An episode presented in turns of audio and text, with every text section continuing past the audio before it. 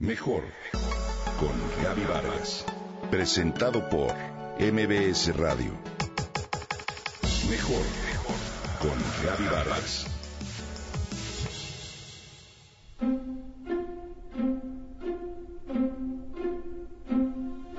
Hijo de una familia burguesa, Christian Dior fue educado por el servicio diplomático en la Escuela de Ciencias Políticas de París.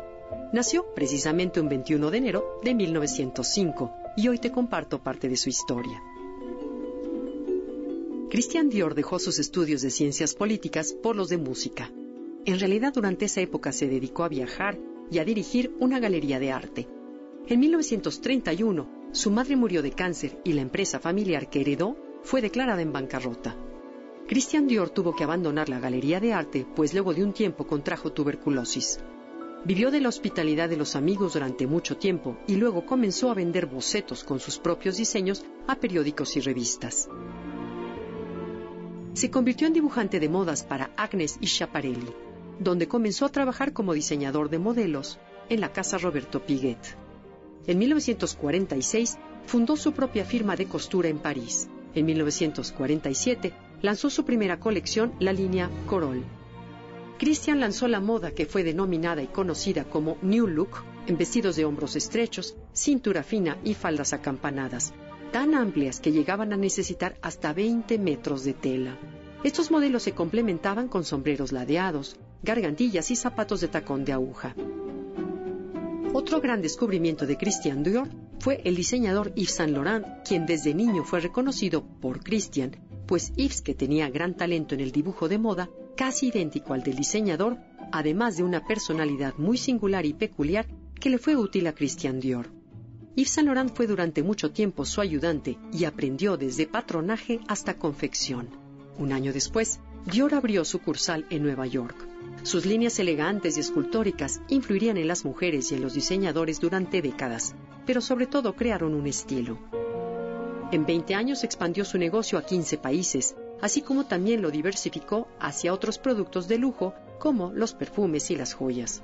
Luego de la depresión que originó la Segunda Guerra Mundial, el modisto interpretó con gran habilidad la necesidad de recuperación y optimismo y dio a la moda un giro, con el que definió la estética de los 50.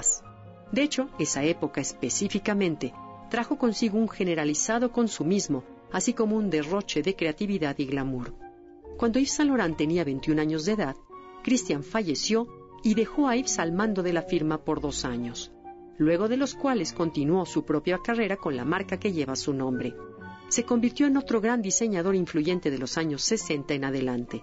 Las propuestas de Yves Saint Laurent como firma son completamente distintas a las de Christian Dior. Christian Dior falleció el 24 de octubre de 1957 en Montecatini, Italia, a los 52 años, cuando había abierto salones en 24 países.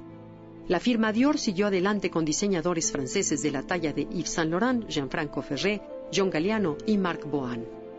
John Galliano fue despedido en febrero de 2011 por conductas antisemitas y fue reemplazado por Ralph Simmons, que con anterioridad diseñó para Jill Sander.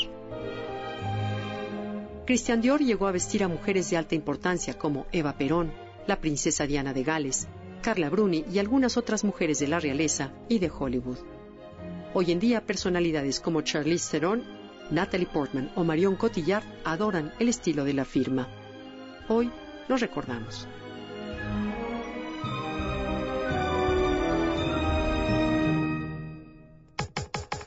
Comenta y comparte a través de Twitter. Gaby-Vargas. Gaby-Vargas. Mejor con Gaby Vargas. Presentado por MBS Radio.